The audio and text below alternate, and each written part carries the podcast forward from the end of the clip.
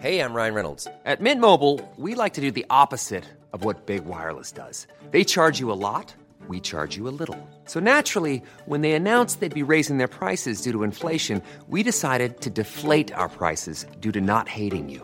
That's right. We're cutting the price of Mint Unlimited from $30 a month to just $15 a month. Give it a try at mintmobile.com slash switch. $45 upfront for three months plus taxes and fees. Promo rate for new customers for limited time. Unlimited more than 40 gigabytes per month. Slows. Full terms at mintmobile.com.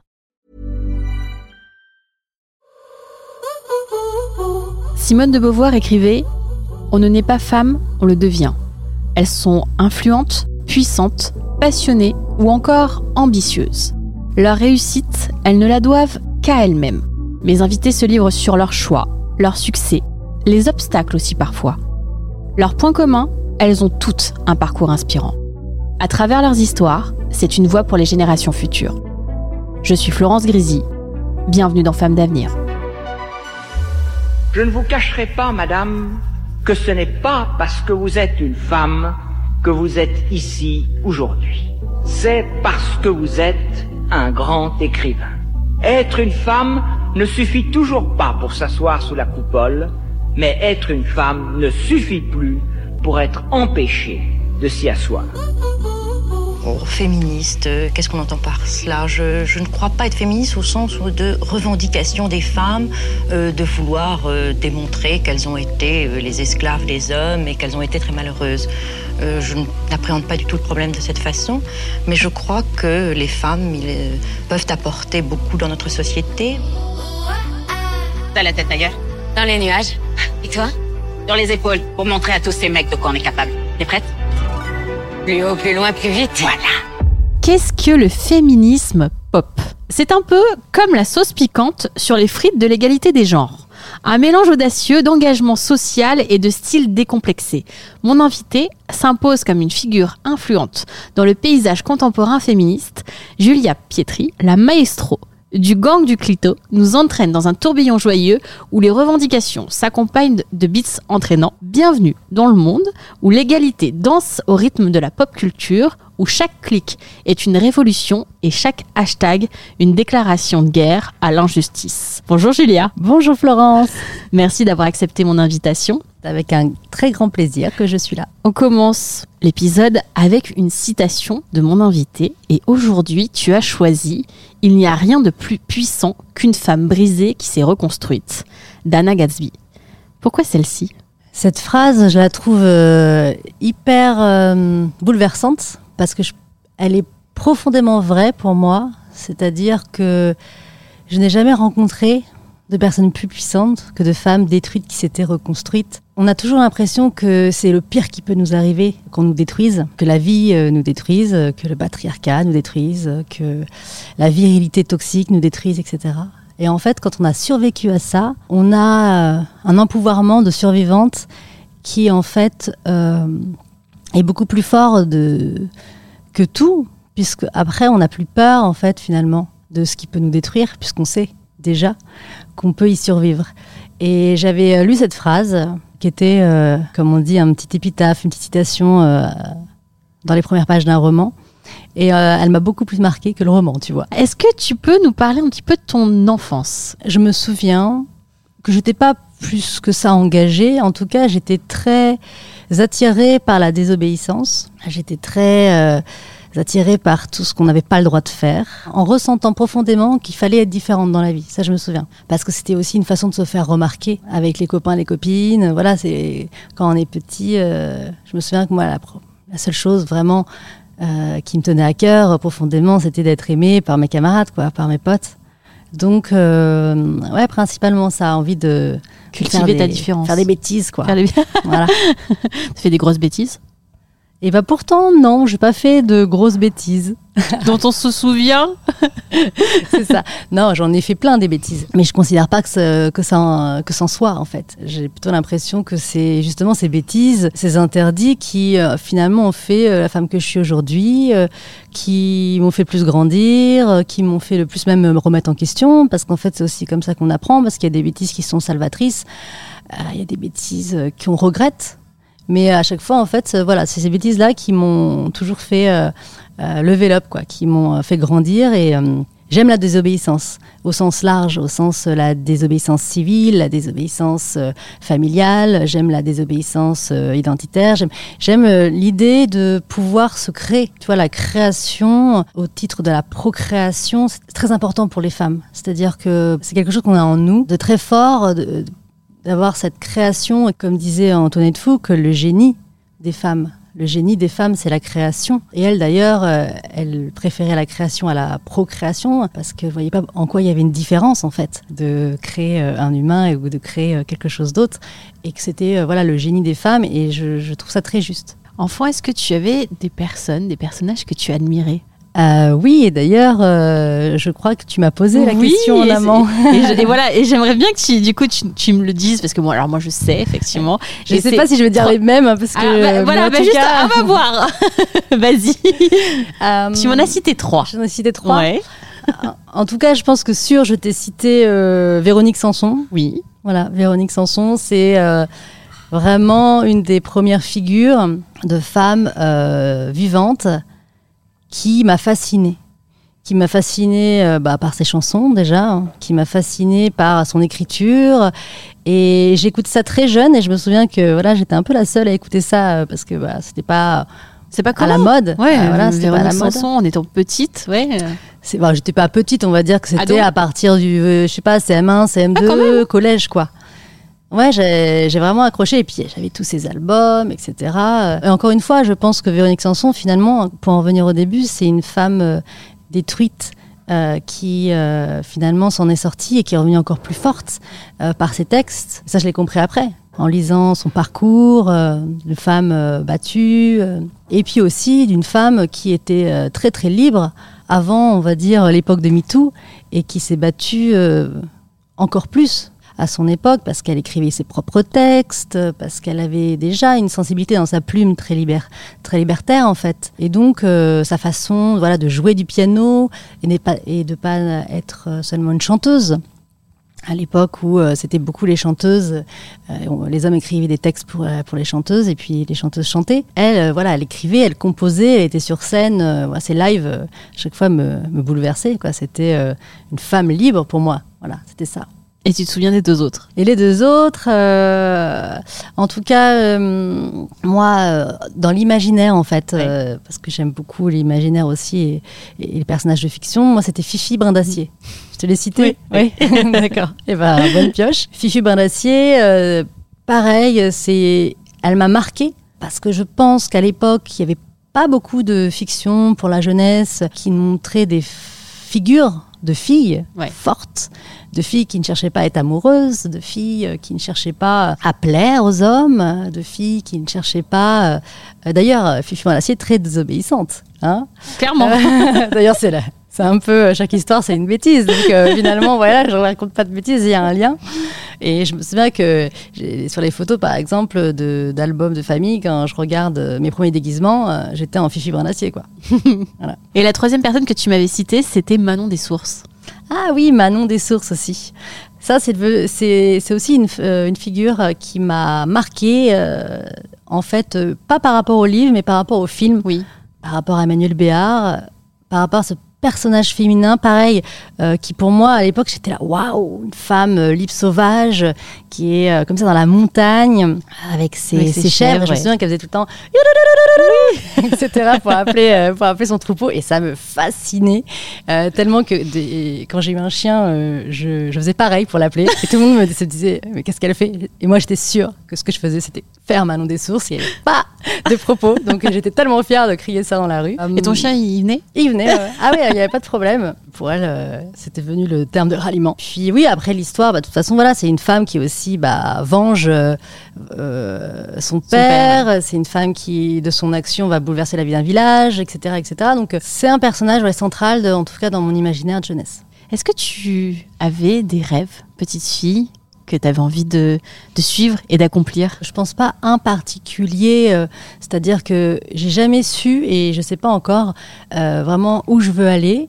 Euh, C'est-à-dire, euh, je sais que moi j'avais des amis, euh, ils savaient très jeunes qui voulaient être architectes. Mhm. euh, très jeunes qui voulaient être vétérinaires, infirmières. Moi, j'ai pas su très jeune et encore maintenant, c'est-à-dire que j'ai du mal à me présenter. Tu vois, comme me dit, mais qu'est-ce que tu fais? Je fais tellement de choses et en même temps, euh, j'arrive pas forcément à, trouver un nom euh, au métier que je fais.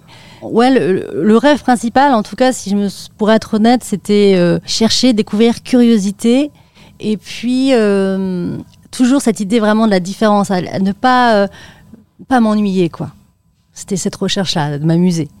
On va dire, je pense que l'amusement euh, était au centre euh, du, du rêve de ma vie. Et avant d'être la femme que tu es aujourd'hui, quel parcours tu as, tu as suivi? Moi, j'ai un parcours euh, que les gens euh, vont souvent dire atypique. Parce que euh, je rentre dans vraiment aucune case. C'est pas pour dire oh là là, je rentre dans aucune case, ce- je, je me la pète. Mais vraiment euh, parce que déjà, euh, j'ai pas de diplôme particulier. Après le lycée, je, je- je suis arrêtée au bac et puis euh, j'ai pas continué, euh, j'ai pas fait d'études supérieures. J'ai travaillé voilà assez rapidement et euh, j'ai toujours été à mon compte. J'ai jamais été salariée.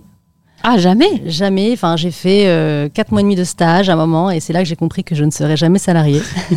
ça m'a amené à, on va dire, euh, apprendre sur le terrain, à faire énormément de, bah, alors vraiment, pour le coup, des bêtises. C'est-à-dire que forcément, faut, je dis que j'ai pas fait d'études et que je me suis fait comme ça, mais à la base, j'étais nulle. C'est juste que j'osais être nulle. Ouais, tu vois. euh, Ouais. euh, je me souviens les premières prestations que je faisais. euh, avec le re- recul, aujourd'hui, je me rends bien compte que c'était pas Cali Cali. Mais j'y allais, quoi, tu vois. Et euh, ça marchait. J'ai commencé à faire du tourné-monté à l'époque pour YouTube, euh, à faire des montages parce qu'à l'époque, euh, on pouvait pas faire ça de nos téléphones. Ouais. Donc voilà, je faisais des montages pour te dire vraiment pas de gamme. hein. Mais, mais euh, voilà.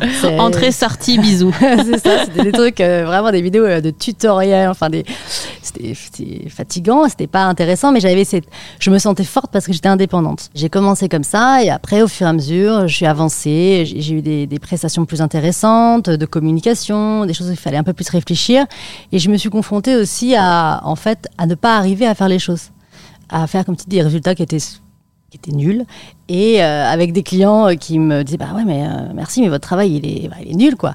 Et je me souviens bêtement entêté me dire ah, mais non non non il est pas nul parce que parce que parce que parce que parce que parce que alors qu'en fait il était vraiment nul.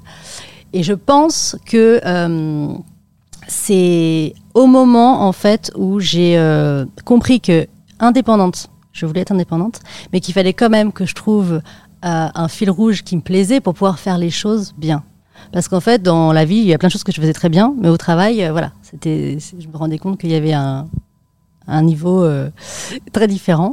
Et c'est ça, en fait, qui après a fait que je suis devenue euh, extrêmement bonne, on va dire, et experte dans mon domaine.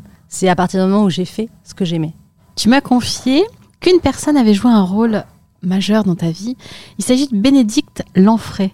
Est-ce que tu, Oui. peux, tu peux nous en parler, nous dire qu'est-ce qui, enfin, comment elle t'a guidée, tout simplement J'espère qu'elle elle écoutera ce podcast quand je, lui en- je vais lui envoyer.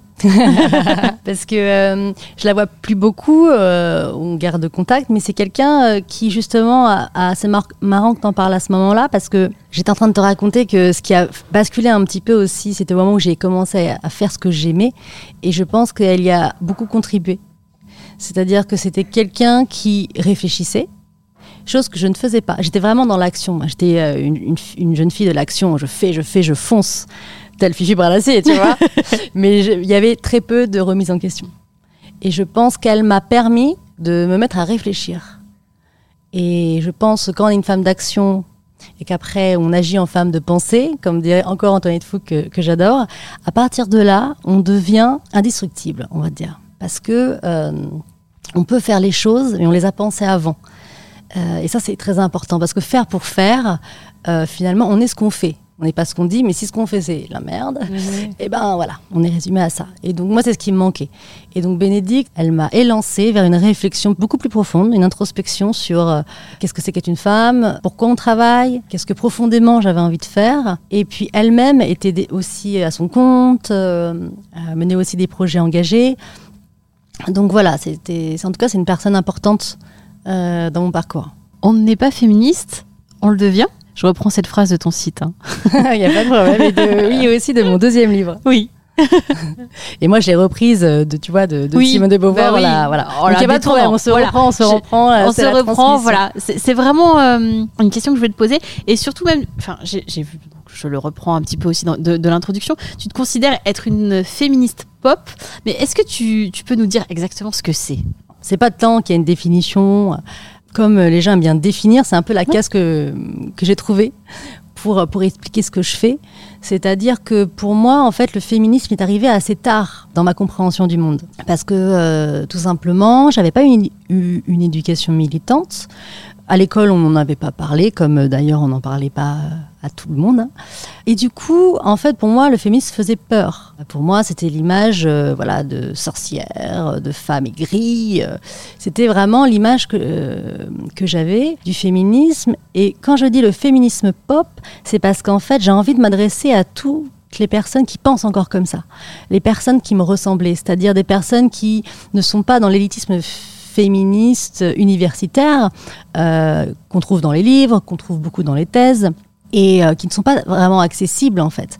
Et c'est pour ça que le féminisme n'est pas venu à moi, parce que euh, j'étais pas à l'université, parce que je lisais pas beaucoup de livres, parce que tout simplement, ça restait avant quand même quelque chose, un féminisme de la connaissance, un féminisme qui était euh, destiné à une élite euh, intellectuelle. Et du coup, le pop féminisme, pour moi, c'est ramener finalement le féminisme euh, pour toutes et tous. Le féminisme du quotidien, le féminisme dans le couple, le féminisme empirique, c'est-à-dire euh, le féminisme de terrain, le féminisme dans ta vie, le féminisme quand tu deviens maman, le féminisme quand au travail, dans la rue, avec toi-même, etc. Donc quand je dis pop féministe, c'est euh, en tout cas l'outil que j'ai trouvé, moi, c'est de mêler la pop culture, que je connais bien, euh, les couleurs pop aussi, euh, euh, l'humour, aux idées féministes pour réussir voilà, à créer des portes d'entrée aux personnes qui euh, justement se disent Hum, le c'est un gros mot, ah mais c'est tentant, ils vont peut-être voir une porte ouverte, ils vont voir un petit bout de ficelle, ils vont commencer à détricoter la pelote de laine. Et puis ils vont se rendre compte que le féminisme finalement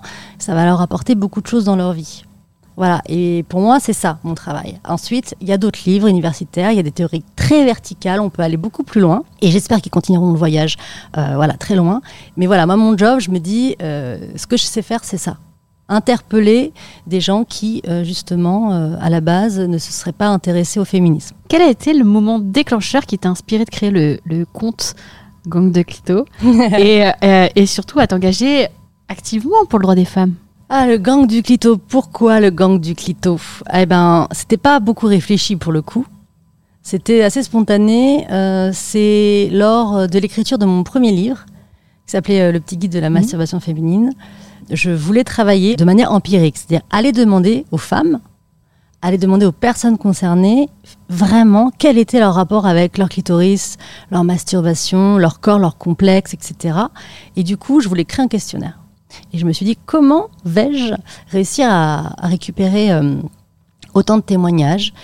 Et c'est pour ça que j'ai eu l'idée de créer ce compte à la base. Le gang du clito, qui était à la base destiné uniquement, c'était vraiment le début de l'histoire, à recueillir des témoignages. Et puis ensuite, c'est devenu un conte qui a eu voilà son histoire. Euh, on en parlera peut-être, mais qui aujourd'hui euh, est vraiment une communauté féministe, justement de, pop féminisme, et sur lequel je vais euh, partager gratuitement chaque jour du contenu, justement drôle, parfois moins, pour essayer d'interpeller comme ça sur les réseaux de plus en plus de monde sur sur le féminisme. Justement, comment tu choisis tes contenus, tes thèmes Parce que c'est, ça prend un temps de fou, ça aussi, euh, de choisir des thèmes euh, qui sensibilisent, mais de manière ludique et informative. Alors, j'ai pas de méthode de travail. En tout cas, là, je commence un peu à me dire, OK, je fais comme ça. En fait, tout part de moi. C'est-à-dire que je me dis que je suis vraiment le témoin, le cobaye. De, de- C'est-à-dire que je fais ce qui, moi, me plaît. Je fais ce qui m'aurait parlé. Je fais ce dont j'ai besoin. Euh, le petit guide de la masturbation, je l'ai fait parce qu'à l'époque, je me posais beaucoup de questions là-dessus. Quand j'ai commencé à en parler, je me suis rendu compte que toutes les personnes à qui j'en parlais avaient les mêmes questions que moi. Et donc pour le compte Instagram, c'est pareil. C'est-à-dire que bah, tous les jours, je m'informe un peu, je me déconstruis, puis quand j'ai une info que je trouve intéressante, bah, je la partage. Et j'essaie de trouver le meilleur biais. C'est-à-dire de me dire, OK, pour moi, cette information, elle est importante, elle est peut-être triste, elle est peut-être même euh, parfois choquante, mais il va falloir que j'arrive à trouver les mots, à trouver l'image pour que l'information passe. Voilà, c'est comme ça que. Et des fois, ça foire. hein. Et je, voilà, c'est, je sais pas une science, euh, on va dire, euh, parfaite. Quelle action militante as-tu menée qui t'a particulièrement marqué par son efficacité ou même par son retentissement? Alors, Il y en a plein. euh, pour le coup, je sais. Mais Tu veux dire, euh, celle qui est pour moi. celle qui t'a marqué le plus parce que alors oui je Ah, sais bah il y a, oui, il y a je- Merci Simone il y a le clitoris géant qui était euh, voilà aussi assez fou le clitoris tour j'en cite que Ouais. quelques-uns hein, parce qu'il y en a plein Bah, je pense que celle qui, qui m'a le plus marqué, je pense que dans les premières. Les premières fois, ça, ça, marque, euh, ça marque à vie. Et, euh, et puis, c'est très. euh, c'est bouleversant, en fait, de faire une campagne qui fonctionne. Surtout la première fois. Là, maintenant, je suis un peu plus rodée. Mais au début, euh, il faut bien se rendre compte. Par exemple, la première. Enfin, c'est pas la première, ce que j'ai fait, merci Simone, comme tu dis. Mais une des campagnes, moi, qui m'a le plus marqué, qui a marqué un tournant aussi dans mon engagement, c'était une campagne qui s'appelait It's Not a Bretzel. Hmm. J'adore prendre l'accent anglais alors que j'essaie de dire que cette phrase en anglais. mais tu l'es très bien Merci. Donc en fait, c'était en 2019. L'idée était de revendiquer dans les manuels scolaires de quatrième, de troisième et de seconde, euh, il y ait la véritable anatomie du clitoris. Puisqu'en fait, euh, sur les appareils euh, génitaux, il y avait voilà, description du pénis, de la vulve, mais en fait, il n'y avait pas le clitoris. Ou par- des parties incomplètes. Donc c'était euh, pour moi vraiment euh, de l'intox Mm. d'expliquer aux jeunes filles et aux jeunes garçons, comme on m'a expliqué à moi finalement, que le clitoris soit n'existait pas, soit avec une anatomie tronquée. Donc pour euh, justement travailler sur cette question, j'ai créé des affiches.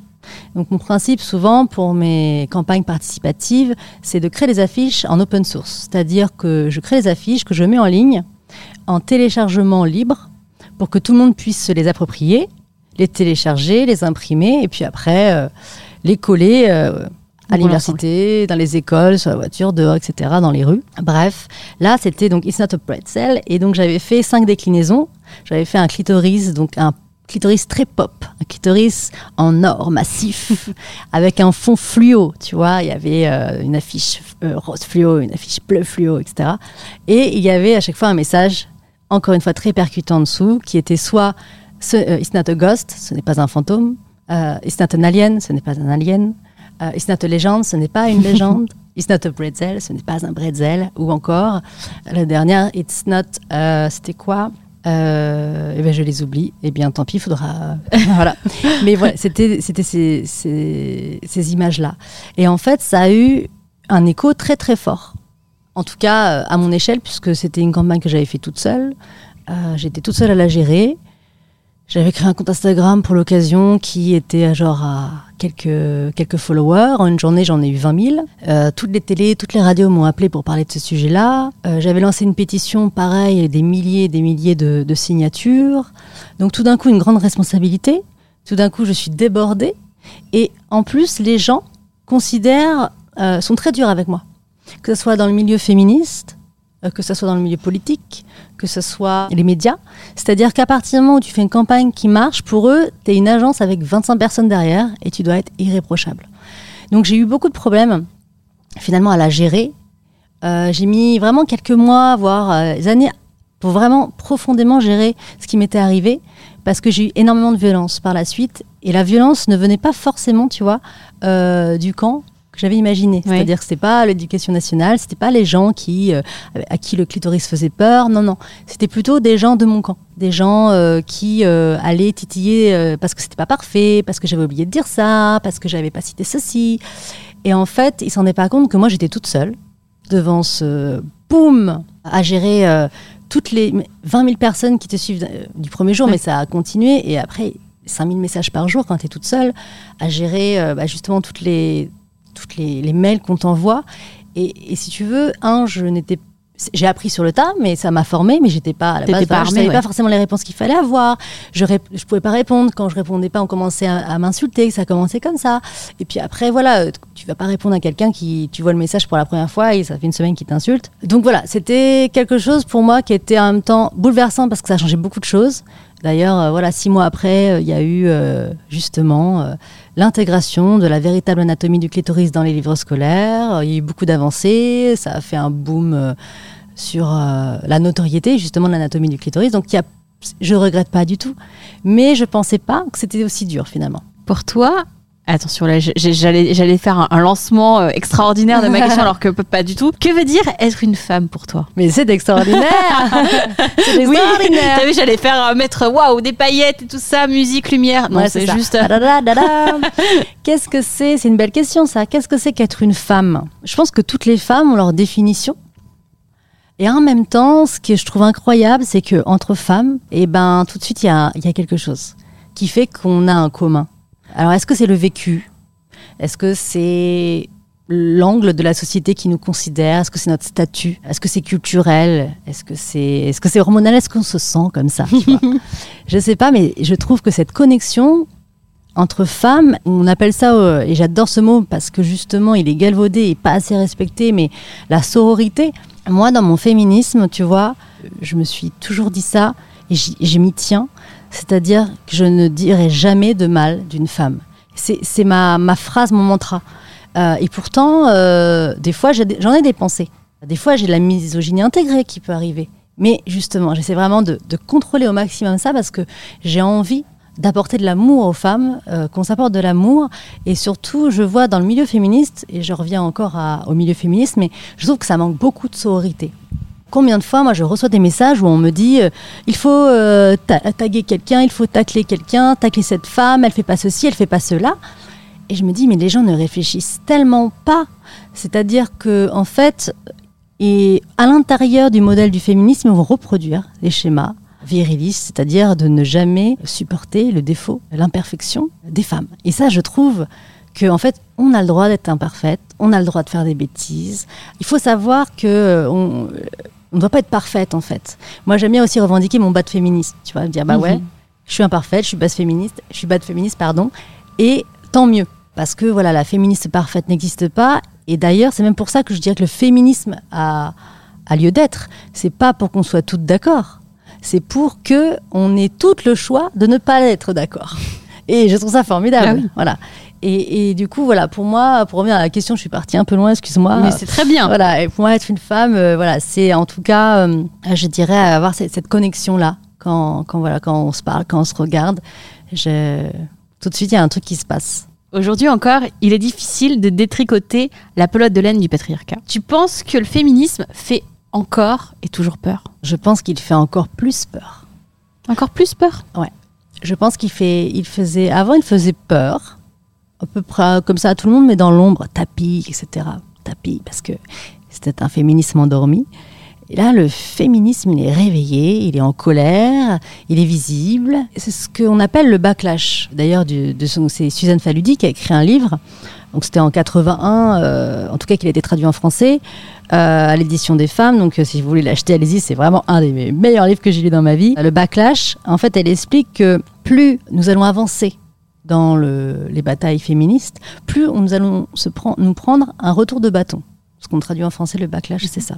C'est l'idée, euh, elle l'explique dans son livre. euh, bien au début, euh, quand on a essayé d'avoir de la mixité dans les écoles, on a dit ah bah non, les filles et les garçons dans les écoles, les filles vont perturber les garçons et les résultats vont chuter. Ah bah non, c'est une femme de travail, mais dans ce cas-là, les maisons vont plus être tenues, qui va s'occuper des enfants. voilà, une femme qui travaille, les enfants vont forcément être moins heureux. Ah oui, maintenant il y a l'IVG, mais non, euh, si on fait s'il y a l'IVG, euh, les femmes vont avoir une sexualité dépravée, etc., etc. C'est toujours Oui. suivi d'un backlash. Et c'est pour ça que pour répondre à ta question, je pense que le féminisme fait peur. Alors, c'est à- c'est-à-dire que c'est une question d'intensité. C'est-à-dire que peut-être de moins en moins de monde, heureusement, ont peur du féminisme, mais ceux qui ont encore peur en ont très très peur. Encore plus peur. Oui, voilà. Que réponds-tu aux personnes qui disent que ton compte, c'est un compte de bonne femme On m'a jamais dit.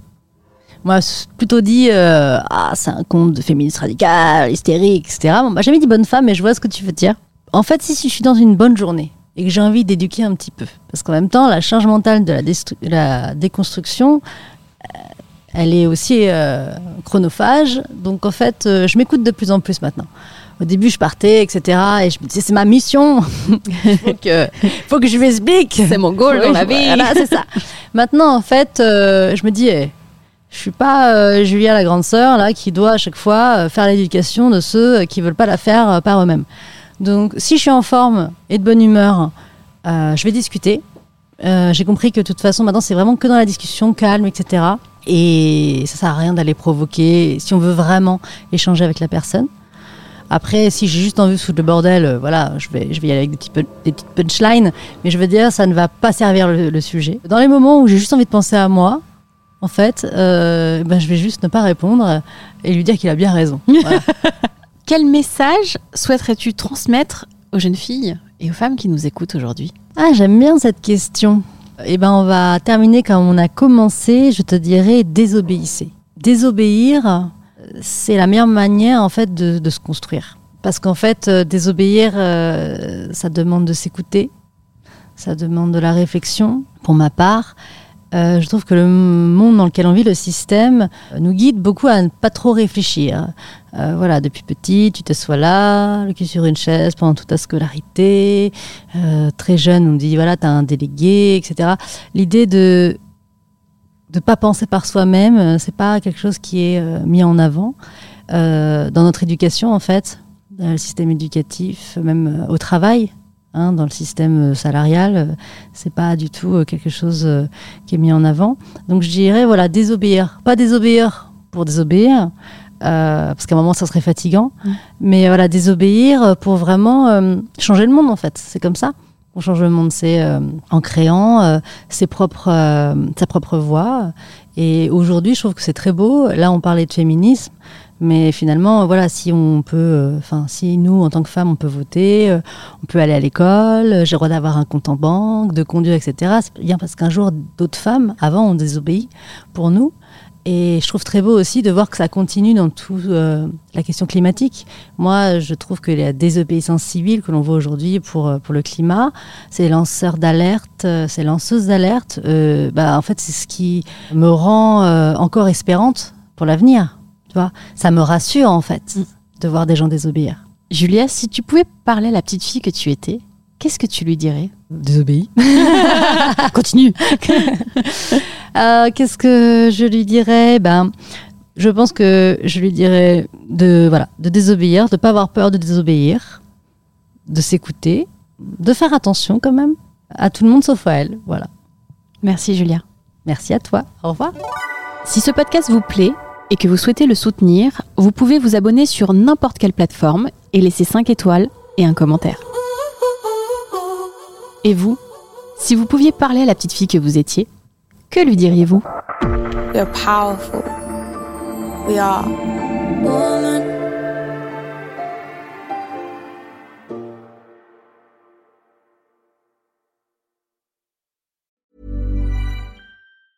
Ever catch yourself eating the same flavorless dinner three days in a row? Dreaming of something better? Well, HelloFresh is your guilt-free dream come true, baby. It's me, Kiki Palmer. Let's wake up those taste buds with hot, juicy pecan-crusted chicken or garlic butter shrimp scampi. Mm. Hello Fresh. Stop dreaming of all the delicious possibilities and dig in at HelloFresh.com. Let's get this dinner party started.